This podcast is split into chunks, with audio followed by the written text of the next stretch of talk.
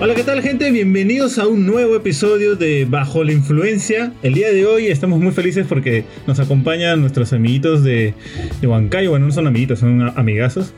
De una banda bien chévere que hace poquito han sacado un nuevo disco. La banda se llama Estación Avisal, pero prefiero que ellos mismos nos se presenten. Como en las clases, ¿no? tu nombre, tu apellido y por qué estás en la, en la carrera. bueno, mi nombre es Gerald, Gero para los amigos y este dentro de Estación Avisal toco la guitarra y también canto.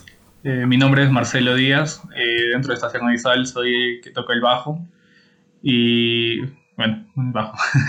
a veces segundas voces cuando me salen. Qué honesto.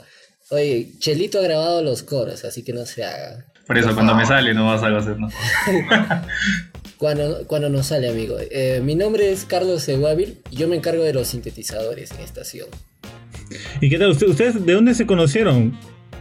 O sea, de, ¿cómo, formaron, ¿cómo llegaron a formar la banda? Bueno, es una historia este, un poco larga, ¿eh? porque prácticamente somos amigos eh, con Marcelo y también, bueno, con el baterista desde prácticamente el colegio, ¿no? Nos conocemos desde bastante chicos, plan nueve años. Entonces ha sido como que un, descubrimiento de muchas cosas, ¿no? A lo largo del tiempo y dentro de ellas la música, ¿no? Ya en secundaria, fácil. Entonces eso nos unificó un poquito más los últimos años y al salir del, colegio nos damos con la sorpresa de que eh, nos encontramos en la, en la, universidad, ¿no? Con Marcelo en la misma carrera y luego poco a poco en el, camino, pues este, empezamos como jugando, ¿no? A, seguir haciendo música, lo que hacíamos en el colegio, pero poco a poco agarró una seriedad bastante bonita, importante. ¿E-, ¿Estación es su primera banda? No, ya no había experiencias previas, ¿no? Cada uno, incluso este Carlos, que es el último integrante en sumarse, él también es integrante, ¿no? De, un par más de, grupos de acá.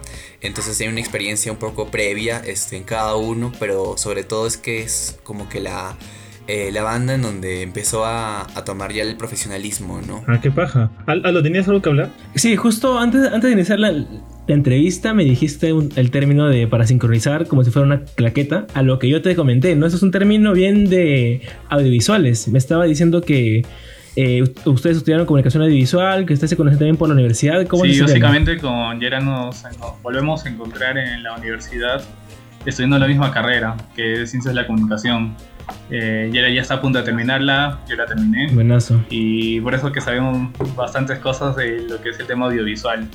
Eh, y, esa es otra cosa que distingue también a nuestro proyecto, porque con todo el conocimiento que tenemos de la carrera, damos, intentamos de darle ese nivel también en lo que es visualmente, ya sea en las portadas, ya sea en los videoclips, ya sea en los videolyrics. Hasta ahorita, hasta ahorita nos han contado de que ustedes ya tienen mucho, de, que se conocen hace mucho tiempo, pero no nos ha explicado cómo entró Carlos al grupo. ¿De, dónde llegó Carlos? Que apareció de nada. Hay dos versiones, hay que ser un Pulp Fiction, de la perspectiva de Carlos y desde nuestra perspectiva. La versión de cada uno. Claro. En realidad fue, yo creo, gracias a la gestión que Estación Avisal sin querer queriendo desde un inicio ha tenido, ¿no? Respecto a lo que es la escena indie, acá, indie rock en Huancayo, porque Estación Avisal junto con otra banda que es Animals, me parece. Ah, no, estación, de, Estación Avisal es que nace, ahora que me acuerdo. Hacer un split. Y ellos deciden llamar a varias bandas. Claro. A raíz de que ¿Qué, ellos... ¿Qué es split? El, el, Split It Up es un disco compilatorio que se hizo aquí en Huancayo en 2018, ¿sí, no? Si me acuerdo bien, el 2018. Y poco a poco hemos ido conviviendo, compartiendo y a mí me gustaba mucho lo que hacían, me encantó el empeño que le ponían a, la realización del disco porque en realidad éramos como, ¿cuántas personas? Algo de 20 personas y yo le daba GG al, al proyecto porque si en la universidad con 5 integrantes en un grupo no funciona con 20 personas era imposible, pues yo dije, mmm, no va a funcionar. Y parecía que no iba a funcionar, ¿ah? Y no voy a adjudicar totalmente a Estación,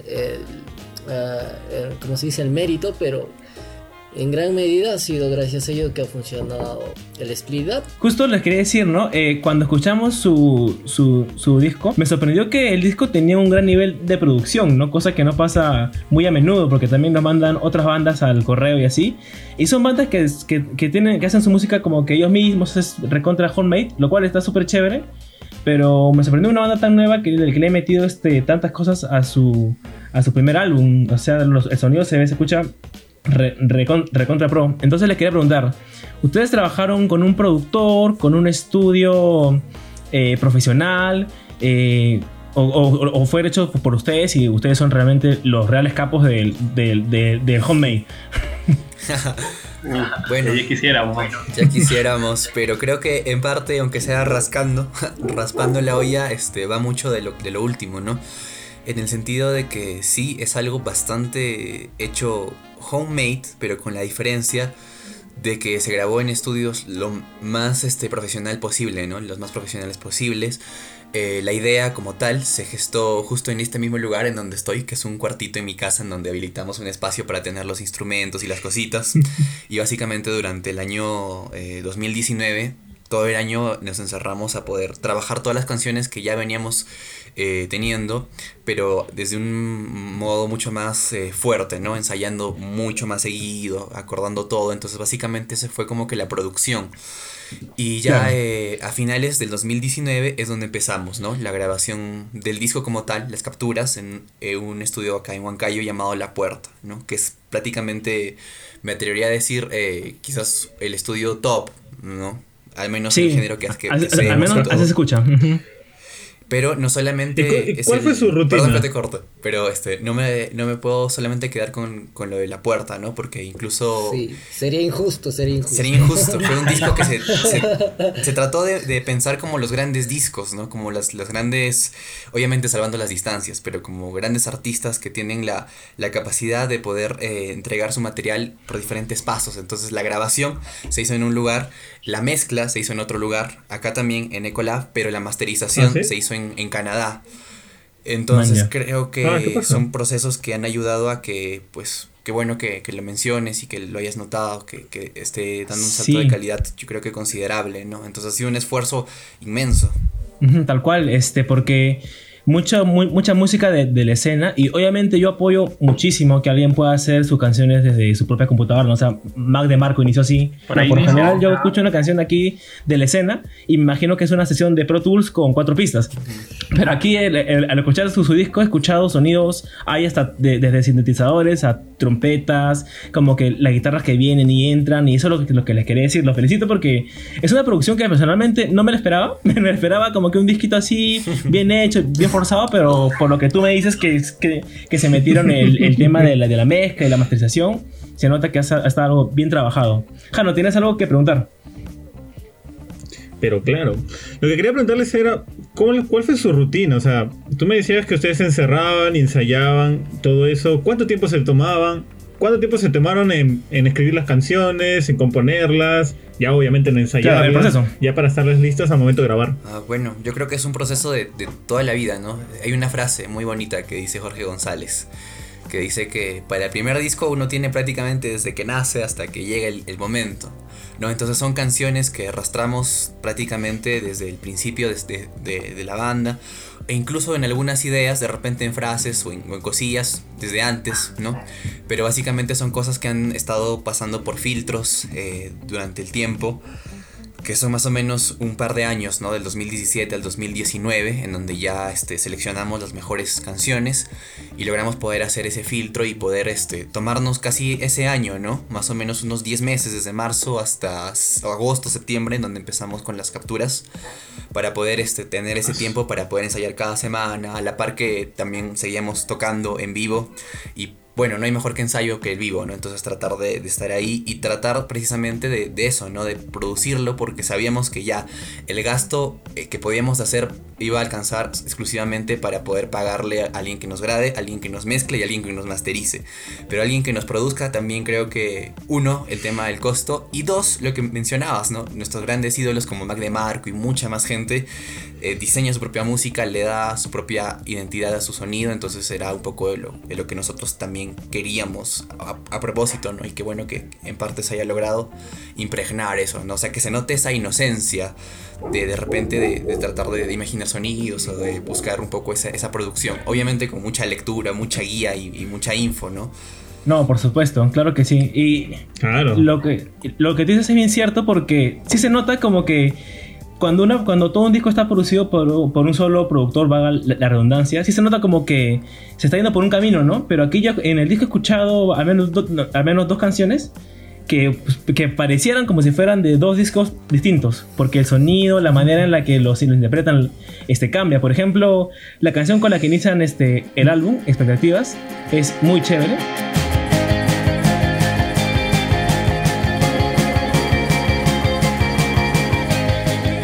Te diría que es mi segunda canción favorita del álbum. Eh, claro, por la, por la guitarra, ¿no? Ahí, este, ahí escucho un montón de, como dices, de, de, de Mac de Marco, de drums, hasta el estilo medio surf, se podría decir, ¿no? Y me encanta el cambio que hacen para llegar a la canción número 2, que es este, como que si fuera una, sola canción, mismo Pink Floyd. y después, por ejemplo, en, la, en mi canción favorita del disco, la, la cual es Inmerso,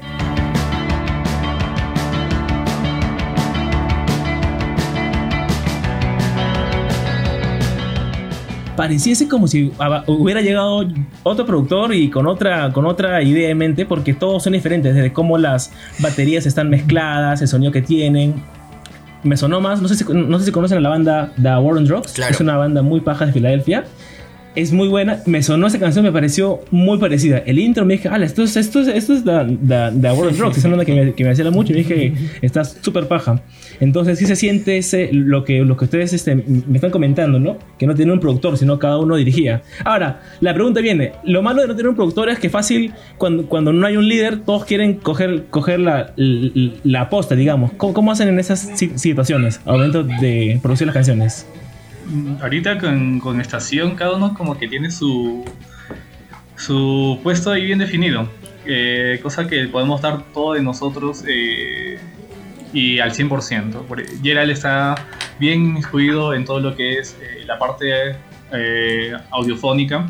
yo estoy bien metido en todo lo que es la parte este, visual y Carlitos, por ejemplo, está ahí haciéndonos el apoyo siempre en las partes de teclados, sintetizadores, diseño de sonido.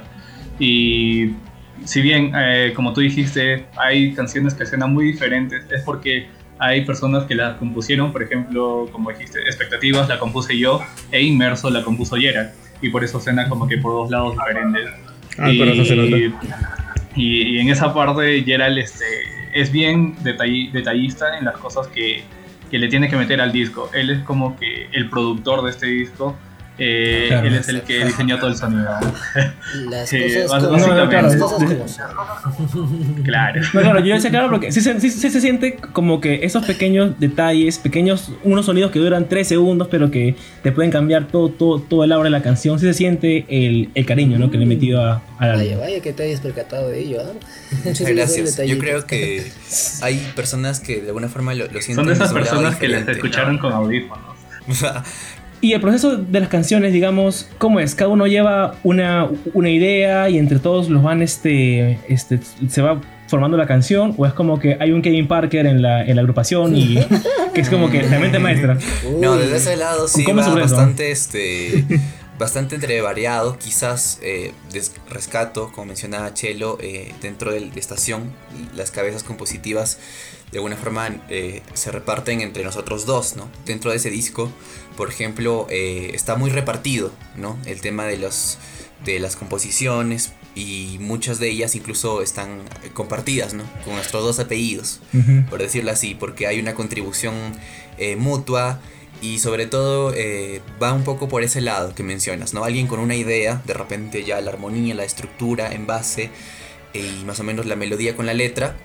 O a veces cuando de repente, bueno, en mi caso, ¿no? Cuando haya habido alguna idea adicional de algún instrumento más o en base, ¿no? Por decir, de repente la, la batería podría ser hasta, estar haciendo esta jugada o algo así ya tratar de, ejemplificarlo, ¿no? Felizmente que ahora con toda la tecnología es prácticamente muy posible tratar de, no sé, no sin tener de repente, no sé, una batería o algo así, poder programarlo en la computadora o poder programar, no sé, teclados o cositas así, y entonces ya ideas eh, un poquito más concretas en algunas cosas, también pueden representarse desde ese lado, ¿no? Pero básicamente ninguna canción no llega a nada si es que no, no llega a la sala y podemos este, pulirla, ¿no? Básicamente uno trae la, la roca, pero entre todos ahí con el cincel. Hmm. Aunque desde antes... Tú antes, antes, habías dicho que tenías como que varias canciones que los llegaste a filtrar, o sea, empezaste a cortar y ya llegó a terminar el disco. ¿Como cuántas canciones tenías? Ah, bueno, nos habrán quedado muchas en realidad, porque algunas incluso este, no, no pasaban ni siquiera a seguir trabajándolas más, ¿no? Me acuerdo un par de ideas de repente de, de Chelo.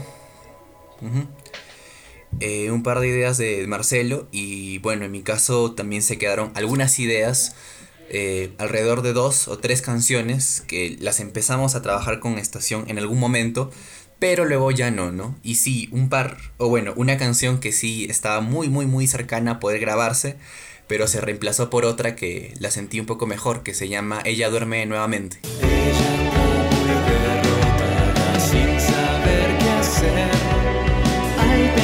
Que creo que es la última que entró, la clásica canción que entra así raspando. Esa es. Y curiosamente estaba teniendo. Eh, esas, esas canciones, o sea, cuando ustedes empiezan a escribir ya la, letra, ¿lo hacen a lo Coldplay que es porque ya a lo que salga? ¿O ustedes tienen como que no, no, no, mira, yo, yo quiero explicar a la vida y quiero cantarle a, al sol y no, así. Te fuiste en flor, Ojano. Tienen algún sentido con su, con su Va por ambos lados, ¿no? Creo que dentro también de las, de las canciones hay canciones que son un poquito más banales, por decirlo así. Y otras canciones que obviamente tienen un contenido un poquito más, más poético, de repente un poquito más para pensar. Pero sin embargo, sin irse a, un lado arjona, ¿no? Creo que los dos extremos están muy mal. O sea, irse al, al lado muy literal y también irse al lado muy poético, o sea, surrealista, ¿no? Creo que dentro del indie, si bien es cierto, las dos cosas parece que predominan, yo creo que es bonito manejar un balance, ¿no? Pero lo bonito de este disco también, como mencionabas, que son canciones que para nosotros este, significan mucho, porque son vivencias nuestras, vivencias de amigos, y curiosamente no hay ninguna canción de amor, y fue un poco adrede, ¿no? Hay muchas cosas en el disco que han sido adrede, porque creo que ya eh, básicamente, no sé, eh, era necesario poder darle ese toque de diferenciación, ¿no? O sea, dijimos ya, nada de canciones de amor, nada de solos de guitarra, nada de cosas que generalmente son muy cliché. Entonces dijimos, ¿para qué seguir haciendo cosas cliché? Claro. ¿no? Va por ahí. Y en lo lírico no es la excepción. Sí. Exacto. Este, quería preguntarles, ¿de dónde viene el nombre Estación Avisal? La primera vez que Jano me comentó, ¿no? Diciendo como que, oye, una banda nos ha mandado como que su, material para que, para que lo escuchemos. Dije, Estación Avisal y me sonó a una banda como que, como que tocaba reggae. como que de ese tipo de canción, tipo un Laguna Playa, algo así, ¿no? Y me quedaba, bueno, no es mucho mi estilo, pero haberlo escuchado. Y al escucharlo fue completamente lo opuesto. No es este un género que me vacila mucho, como es el indie rock. ¿De dónde viene ese nombre? Estación Avisal. Ale, viene este. Al inicio nos, nos llamábamos Seba, cuando este proyecto comenzó. Eh, y luego hubo un momento donde dijimos, este, tenemos que hacer que este proyecto sea más serio. Queremos este, lanzar varias cosas y le vemos futuro. Y fue cuando querí, eh, empezamos a relanzar todo. Sacamos canciones que teníamos en Spotify con el nombre de Seba para volverlas a lanzar. Eh, nos quitamos bastantes escuchas y fue en ese momento donde dijimos, pues ya, ahora necesitamos eh, un nuevo nombre que cuando pongas en Spotify, eh, cuando pongas, por ejemplo, cuando poníamos Eva, nos salía Sebastián Yatra. dijimos, no, pues, no la, la, nos perdíamos. Y ahora necesitábamos un nombre más único. Y entonces en una lluvia de ideas salió la palabra estación, salió la palabra avisal. Avisal este, significa la, la parte más honda del, del, mar, donde ni siquiera llega este, la luz, donde están esos, esos peces que parecen monstruos. Y bueno, desde mi parte, desde mi perspectiva, yo la veo como que estación avisal es, es una parte donde estás ahí, donde ni siquiera ves la luz, donde eh, pudimos estar en un momento y estación porque te encuentras con más personas ahí. Estación avisal. Eh, tal vez los otros integrantes tengan otra, otra perspectiva del nombre, pero es el, significado que yo le doy. No, claro, lo entiendo. Y una consulta, o ya como poco más hablando ya de la, del género indie, ¿ustedes cómo se ven?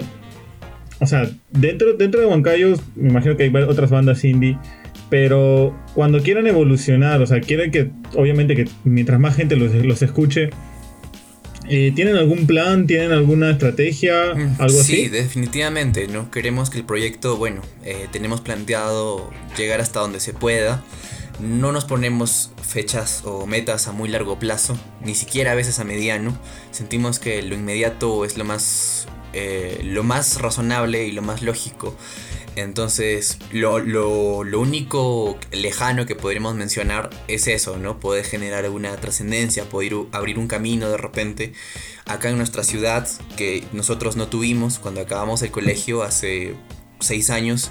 Encontramos un panorama muy distinto, ¿no? De grupos que realmente este, se peleaban entre sí o que no respetaban su trabajo, ¿no? Los grupos que tocan, no sé, por trago o que básicamente eh, no, no, gastan su dinero o su, su, inversión en poder grabar o en poder hacer buenos videos o buenas fotos. Entonces creo que fue un, chip para nosotros y no solamente para nosotros, sino para otras bandas más. Entonces yo creo que sí hay estrategias que tenemos, primero para seguir moviendo el disco, que es lo inmediato, ¿no? Algunas cosas por el tema de la cuarentena se han postergado, como la grabación de videoclips, en el cual ya estábamos este, inmersos, incluso ah, también eh, la realización de videolyrics y, y, bueno, y seguir tratando de generar esas ideas. Yo creo que la, la idea más próxima con este disco al menos es poder ya figurar dentro de la, del mapa nacional, ¿no? Al igual como muchas bandas eh, de Trujillo o, de Cusco y de Arequipa que, que ya como que tienen ese, e, e, esas comillas de banda nacional, ¿no? Ya no la banda local, sino la banda nacional. Entonces yo creo que en algunos momentos vamos tocando eh, ese, ese lugar, pero yo creo que el título todavía lo tenemos que, defender, ¿no? Y este disco es la mejor eh, carta, yo creo, en este momento para poder hacerlo, ¿no? Igual queremos seguir haciendo más música y que no demore tanto, así que por ahí va. Claro, como tú dices, es su mejor carta de presentación. Hablando, hablando de carta de presentación, me gustaría hablar de la portada de su álbum. Este, me pareció bastante, me pareció muy chévere. Eh, veo algunas referencias a Dalí, a una persona ahí con su, con su radio. ¿Podría explicarme eh, cómo, cómo se tomó esa foto? ¿Qué es lo que quiere representar un poco? Claro, claro. Eh, la idea vino cuando eh, estamos haciendo toda la lluvia de ideas. Igual este, queríamos representar algo en un disco que varias piecitas las personas las puedan unir y puedan ver este, que en la foto de en, en, la portada puedan encontrar algo significativo con cada, con cada canción. Y ese es este, nuestro pequeño guiño que, que a ver si es que quién nos dice todo, todas las canciones en esos pequeños guiños. Eh, ah, man, ya. Genial, genial. Es un popurrí, digamos, un popurrí de todas las canciones este, ahí en su portada. Incluso se lanzaron unas historias en Instagram de eso, si me no recuerdo. Eh, va a tener más sentido cuando lancemos, eh, ojalá se pueda lanzar eh, en algún futuro pronto eh, el disco con el insert. Y ahí van a haber más referencias todavía. Claro, el disco físico. Sí, porque, ajá, porque sí veo cosas como que cosas muy pequeñas metidas a propósito y me digo, mm, ¿qué me quieren estar diciendo? Pero bueno, supongo que ya cuando sale el insert ya lo iremos a ver. Pues es un símbolo Illuminati. Illuminati, no así caleta ahí nomás, ¿no? Este, quiero preguntarles, eh, cada uno, eh, por ejemplo, o sea, por ejemplo, a ti Carlos, ¿cuál es la canción que más te gusta del disco? Mm, pues al inicio era inmerso, pero hay una cancioncita que. Dos canciones, ¿no? Circular y Retorno Nocturno que me gustan mucho por la, por la oscuridad a nivel sonoro y, y también por la complejidad a nivel musical que tiene. Y yo creo que en caso de estación, si el nombre no se termina de entender por la música, yo creo que se va a terminar de entender por el lado audiovisual que tú muy bien estás leyendo, ¿no? A partir de la portada. Y yo creo que los video, videoclips que van a ir saliendo se va a poder apreciar justo esto que Chelito decía, ¿no? El tema de, de, de la profundidad del mar donde tú no ves nada y aparecen esos monstruos, pues... o esos peces monstruosos. Algo parecido, ¿no? Se, está tratando de explorar a nivel de imagen, yo creo. Ya, ya irán checándolo en la medida que se pueda grabar, porque ahora se paralizó todo lastimosamente. Sí, todo está en pausa. ¿Y de ustedes, Ya- chicos? ¿Ya nos pueden spoilear para, para cuándo va a salir el primer Ah, videoclip? ¿O todavía? Ah, ya quisiéramos tener la fecha, ya quisiéramos spoilearnos nosotros. Sí, Ya quisiéramos tener el- el literal. deadline. El videoclip de- debió terminarse de grabar más o menos por estas fechas, si mal no recuerdo, ¿no? O al menos estar a la mitad. Pero con toda la cuarentena nos, nos malogró fatal. Sí, es que son, son, son épocas bien inciertas ahora, ¿no? Por ejemplo, eh, este, tú, tú, tú, Gerald y Marcelo, ¿cuáles son sus canciones favoritas, favoritas del disco? Eh, va variando. Un tiempo me estaba gustando circular, otro tiempo me estaba gustando más inmerso, ansiolíticos. Y ahora último me está gustando retorno nocturno bastante. ¿Tú, Gerald? Sí, coincido con mis dos compañeros. Yo creo que Retorno Nocturno es la canción, desde mi punto de vista, que mejor resume. es el cierre, pues. ¿no? Exacto, es el cierre. ¿no? Entonces, Yo, yo estaba esperando mucho el cierre porque cuando desde que lo escuché me pareció un disco bastante inteligente, de verdad. No es Gracias. este hacerlo por hacer, como se lo estoy diciendo. Y estaba esperando con ansias el cierre porque Claro. este tipo de discos, los cierres tienen un propósito, ¿no? Suelen ser o la canción más épica o tal vez la canción más suave, pero tienen algo con, con que cerrar bien el disco. muchas gracias. Sí, va un poco con esa intención, ¿no? Dijimos que el disco tenía que ser un disco, ¿no? O sea, un álbum, con un concepto quizás no tan, tan explícito como los arianos de Pink Floyd, ya que los habías mencionado hace un ratito, pero por lo menos que sí pueda tener una conexión, una hilación, como una película, como una historia, como un libro, porque básicamente eso es un disco, ¿no? Una historia pues contada y es muy lindo cuando sucede ese tipo de cosas.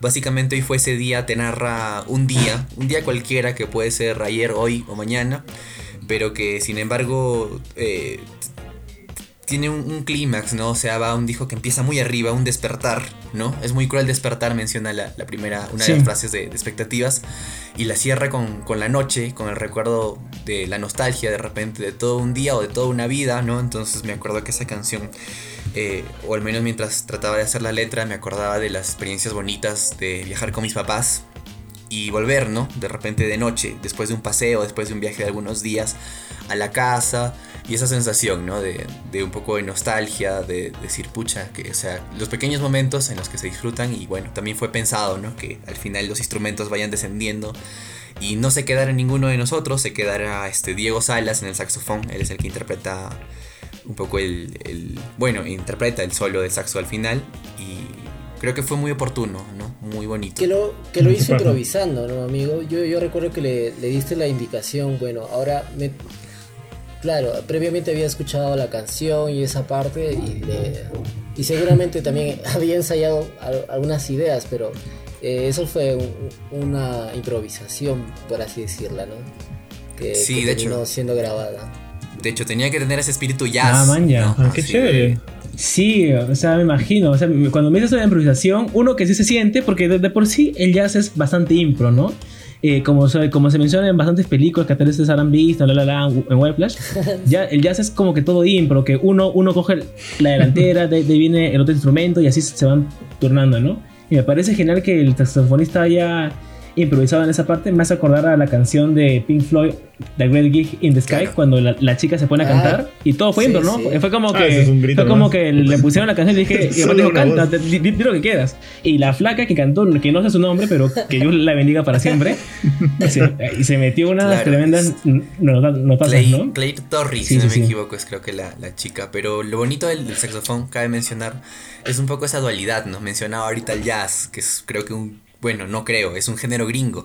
Pero también el saxofón dentro de nuestra región ocupa un lugar también bastante importante dentro de la música que se hace, la música tradicional. Incluso Retorno Nocturno al inicio tiene una llevada muy de pulso, ¿no? Tum, tum, tum, de, de mulisa. Entonces son elementos que inconscientemente yo creo que también se aplicaron en el disco, ¿no? O sea, para veces, muchas veces, para mucha gente, hacer fusión significa, no sé, tocar metal y meterle un charango o una zampoña. Pero yo creo que Sí, hay formas más inteligentes Es muy de poder incluir esas cosas. Claro.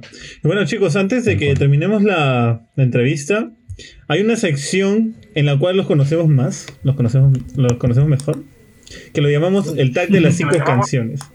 Que literal le vamos a hacer cinco preguntas, cinco, cinco, cinco preguntas con canciones, obviamente, eh, y ustedes nos tienen que responder eh, así cortas nomás. Puede ser de su disco, puede ser de cualquier disco, de lo que sea. Entonces, hagámoslo en este orden. Me llamo Gerald, luego Chelo y luego Carlos. ¿Vale? Para que, para que haya un, un ordencillo. A ver, la primera pregunta es: ¿Cuál es su canción favorita? De todos los tiempos, todos los Eh, tiempos. primero, ¿Quién era el primero? Ah, su- Eh, Gerald, Gerald. Es una de las preguntas más difíciles de la vida, pero bueno. Más difícil de la vida. Es como Sí, esco- escoger entre, entre tus hijos, imagino. La canción favorita, pero de No, de, de hecho, es una pregunta que te vida. frío. No, no, de, de todo, todo, todo. Así que después meter a Miley Jean de Michael. Jackson. Fue la primera canción que dije, ah. Volví a nacer Billie cuando Jean. escuché esa primera canción. Bueno, yo tengo canciones favoritas por temporadas. No, no, no, no creo tener una así eh, de toda la vida. Y justo ahora último me está gustando Cry, Cry, Cry de Coldplay. Ah. Cry, cry, Bueno, cry. Así se lo. Ah, no, no, he escuchado. ¿Tú, Carlos? Yo, yo me voy a otro extremo. A mí me gusta mucho la canción Volaré, pero eh, interpretada por Pavarotti. Volaré.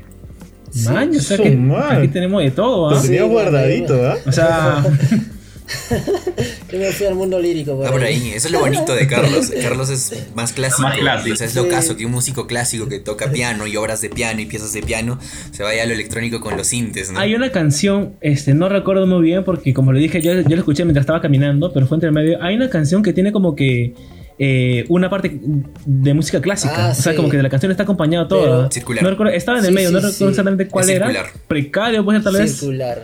Circular, puede ser. Sí, puede ser que es como que la canción, toda la canción se está acompañando por, por, por, por- por violines y por música clásica. Me ¿qué música clásica? me pareció me pareció súper interesante. Ah, ahí conectamos muy genial con Gerald, porque Gerald es de la idea de meter ahí el Sí, fue un cuarteto, ¿no, cuarteto de que, que pusiste, que se, traba, que se trabajó con Diego Barragán, un amigo acá de Huancayo. Él se encargó de, junto con Gerald, de hacer los arreglos de violín, la viola y el cello. Así que eso es lo que has escuchado. Ay, qué paja. A ver, pasamos a la segunda pregunta. No, muy bueno. ¿Cuál es la canción que más ha- has escuchado durante la cuarentena? Uy, esa sí está mucho más difícil. ¿eh? Una de Mozart. Bichota. ¿no? Esa. No, no. Dicho, sí, yo creo que sí. no, ahora me fui al lado más romántico del el grupo Daniel Me Estás Matando. Este, quisiera, junto con Silvana Estrada. Mm, Se me pegó mucho la letra, demasiado, la verdad. me gusta la- Genial. su onda ¿Tú, bolerita, así que yo feliz. A las románticas Sí, también, amigo. sí, yo estoy medio. Aunque esa no es romántica. Hemos estado de- románticos. Cuando te han roto el bobo. Claro, ¿no? Y por mensaje encima dice, ya. Eh, bueno, de mi parte es este Aparato de Alejandro y María Laura, un temón que justo sacaron también Mm. Confirmo, la ¿eh? cuarentena pasada. Sí, no Y- muy bueno, muy bueno. A todos han estado romanticones. Muy Bueno, bueno. yo creo que no tanto. ¿ah? La cuarentena, pejano. Sí. La cuarentena, pejano. La cuarentena, la cuarentena no solo trajo No ludo. solo trajo luz. A monjas. Bueno, ¿Y tú, Gerald? sacando las canciones del disco que prácticamente durante la cuarentena del año pasado que se mezclaron fue que la escuchamos 20.000 veces. Pero fuera de eso, quizás eh, me, enganché mucho con un sencillo de Los Planetas llamado La Nueva Normalidad, que es una banda española, Los Planetas de, de indie rock también, así Bueno. súper garage, súper onda. Él mató a un policía motorizado, que de hecho son sus como que influencias también. Entonces me enganché mucho con esa canción, La Nueva Normalidad de Los Planetas. Es, es curioso que te digas lo de he matado a un policía motorizado, porque me gusta lo que muchos hacen, sobre todo en una, en una de las canciones más conocidas, que es este El Tesoro. Como creo que las, los últimos 3, 2, 3 minutos es como que puro instrumental y sintetizadores que suenan por aquí, por allá y guitarras. Y eso es algo que escuché también dentro, dentro de sus canciones, entonces se nota que es una buena re- referencia. Yéndonos a la pregunta número 3 de, esta, de este tag de las canciones como le llama Jano, eh, ¿qué canciones los han hecho llorar? Así que. ah, ahora, com- ahora comencemos por Chelo, pues, agarremos lo más frío. ¿eh? Uy, ya, ya, ya. Sí, sí tengo, sí tengo una buena canción. Es Telephone Line de Electric Light Orchestra. Y es, vea, ya más por un tema personal. Eh, que me hace recordar a cuando mi papá me preguntó, pues, este, ¿qué- ¿con qué canción te identificas cuando yo ya no estoy? Jala, pi, pi, pi. Y me, Ah, con esa canción me pegó más. Ah, sí. Sí, sí. Todos hemos tenido esos Sí se momentos. siente, ¿ah? Claro Sí que se sí. sí, sí, sí, sí. ¿Tú, Carlos? Tú, Ah, Gerard. Carlitos, Ah, cualquiera. Carlitos. Mm, la pregunta está difícil, ¿ah? pero. Mm, Amigo Yora, si tú la tienes clara, dila primero que yo, porque yo le sigo pensando. si es que si no. bueno, quizás pudiese ser este. ah, She's Living Home. Bueno, es que hay muchas, en realidad, muchas que, que me provocan esa sensación, pero por, por decir la que pesco ahorita es She's Living Home de, de The Beatles. Es una canción que está pues en su disco más eh, trascendente, que ha sido el Sgt. Pepper, pero es una de las canciones más atípicas porque también no hay nada de, de instrumentos este, que ellos tocan, ¿no? En realidad es un cuarteto de cuerdas y, y John y Paul cantando, hablando sobre esta historia, ¿no? De una chica que se va de su casa y, y bueno, va por ahí. Claro. Ustedes son. Ustedes dirán que son Beatle maníacos. ¿Son como que un- una influencia para ustedes dentro de su música? De Sí. todas maneras, los Beatles, sin los Beatles no, no, no habría mucha música, no habría esa evolución que, No- que existe ahora, pero también sin otras bandas. Eh, hay una discusión que tenemos aquí en la banda o con otros amigos que son Beatlemaníacos y es que yo les digo que el álbum de los Beach Boys, el Pet Sounds, eh, Pet es, Sounds, es mejor que toda la, toda la discografía de los Beatles, pero, o sea, también los tengo altos. Uy, sí, no sé, más es que muy los- difícil. Qué difícil decir entre esas dos. Qué difícil, ¿no? Yo me quedo con los Beatles en general, ¿no? No sé si una. No sé si, no sé si, mm, si me tuviera que quedar con un disco, me Claro. quedaría con el, el Revolver.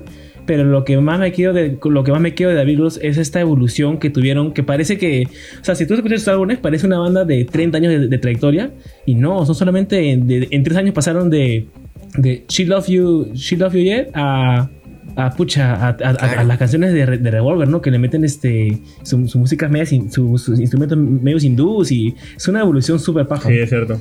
Este, bueno, yéndonos a, a la, a, la, a la pregunta 4. ¿Cuál es la, cuál es la canción que ustedes tienen fijas en karaokes? O sea, la que vino en karaoke y usted, ah, no, ya yo tengo mi canción que ya la conozco a derecho al revés y con esta siempre, siempre voy para adelante. Yo sí tengo una. Y es este karaoke discoteca ya, porque me pone a bailar también. Pero ya cuando estoy paso de copas. Este, ya. eh, o bien Anaconda de Nicki Minaj o Ah, Back Back de, del trío del trío dinámico perfecto de Nicki con Jessie J y con Ariana Grande. Eh, pero eso no se pasó de copas.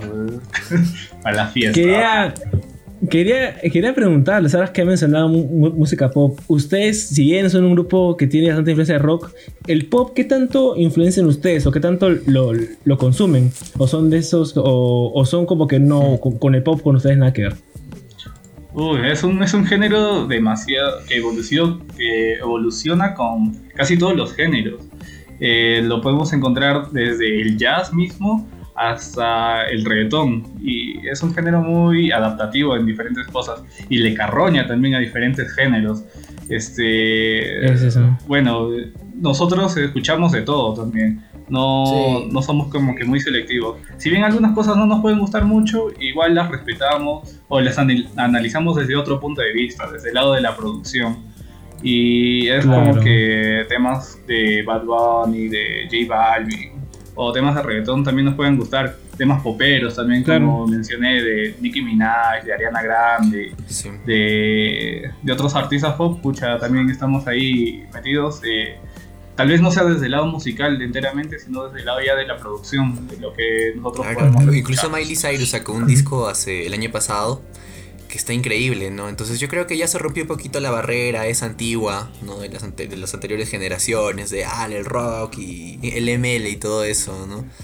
De hecho, Sí, Claro. eh, eh, y el subte, Sí, ¿no? no. Que sí, de- del todo No, no, under, sí, correcto. sí, sí, ya, ya creo que es... De, de hecho, eso, sí me se, gustaría han, que... se han ido de armando hecho, puentes. eso se vio Sí, sí. muy marcado con lo, con lo que pasaba con Bad Bunny, por ejemplo, Bad Bunny o Sunasa. Todos los rockeros decían, ay no, ¿cómo vas a escuchar eso?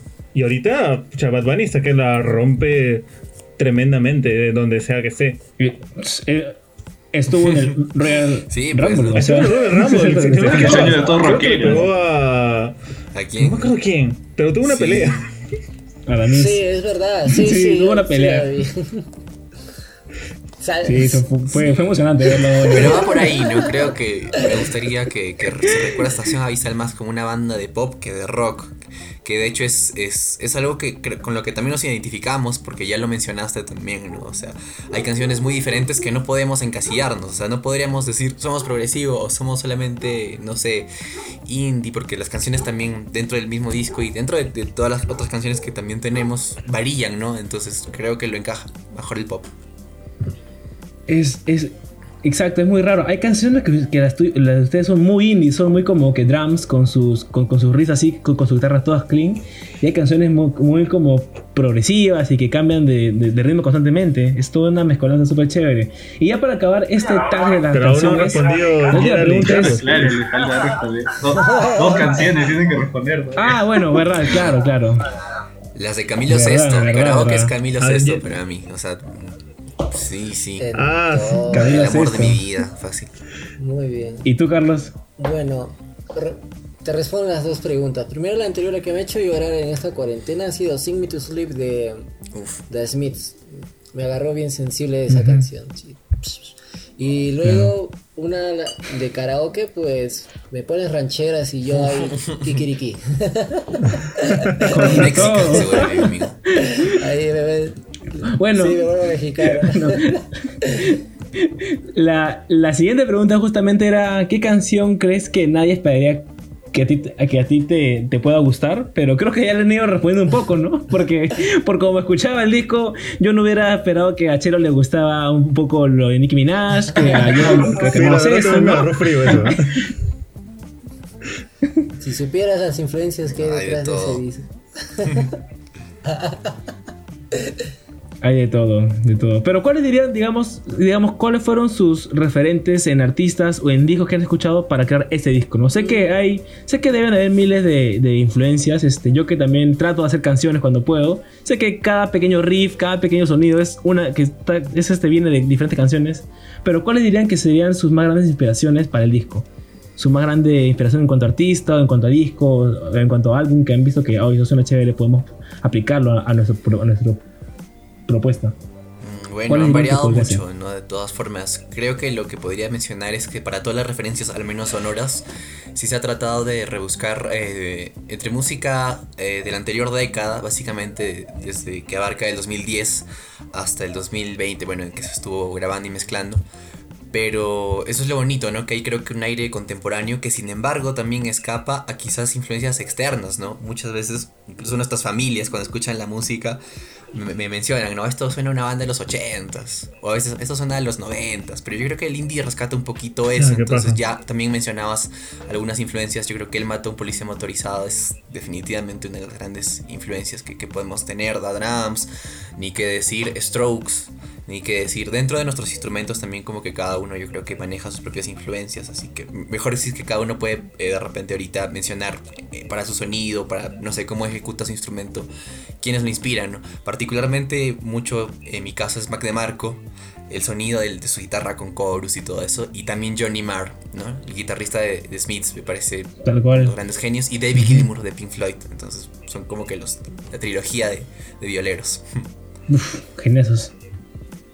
Eh, yo creo que en, sí en la banda, eh, si bien cada uno tiene sus propios gustos también eh, muy personales, hay un punto donde existe una banda como por ejemplo St- St- Strokes que les gusta a todos y es esa parte donde podemos ver donde nosotros eh, empezar a crear canciones que les guste a todos también, que les guste tanto a Gerald, a Carlos a mí.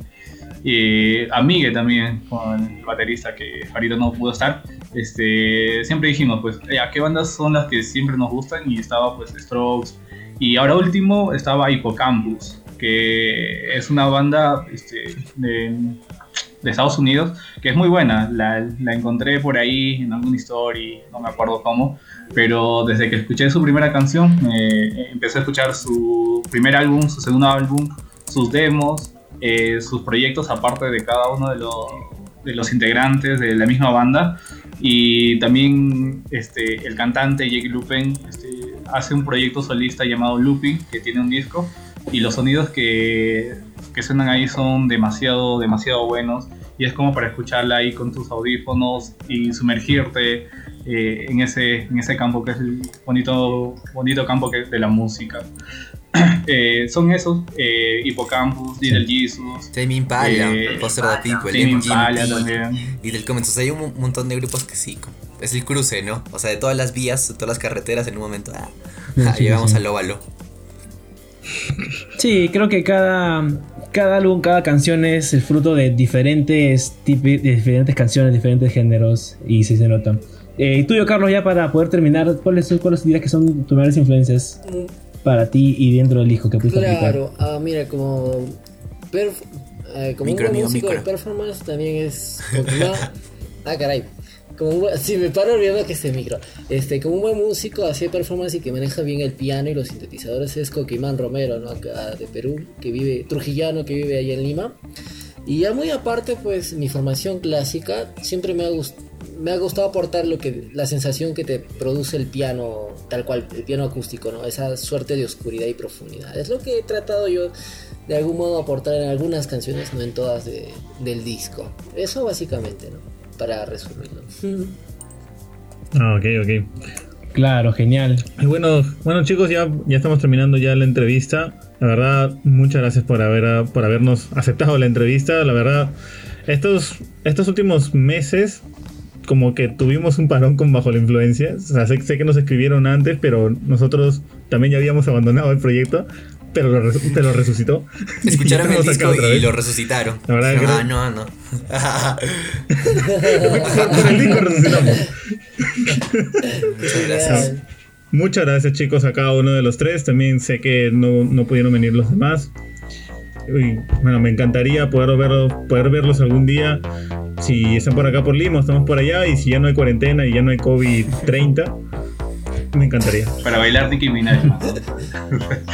sí, sí, para bailar Nicki Minaj. De todas maneras. Para meter un karaoke de Camila Metemos un Doja Cat. Listo, muchachos. Muchísimas gracias por, su, por estar aquí. Eh, le recordamos a las personas que por favor eh, puedan suscribirse a Spotify, a Apple Podcast, a Evox, a donde sea que, que estén escuchando. Una vez más, gracias a los chicos de Estación Avisal por estar en el episodio de aquí. Y esto ha sido todo. Les esperamos para la próxima semana que tendremos otro capítulo gracias. muy chévere. Gracias, Alejandro. Gracias, Aldo. Hasta luego. Hasta luego. Chao.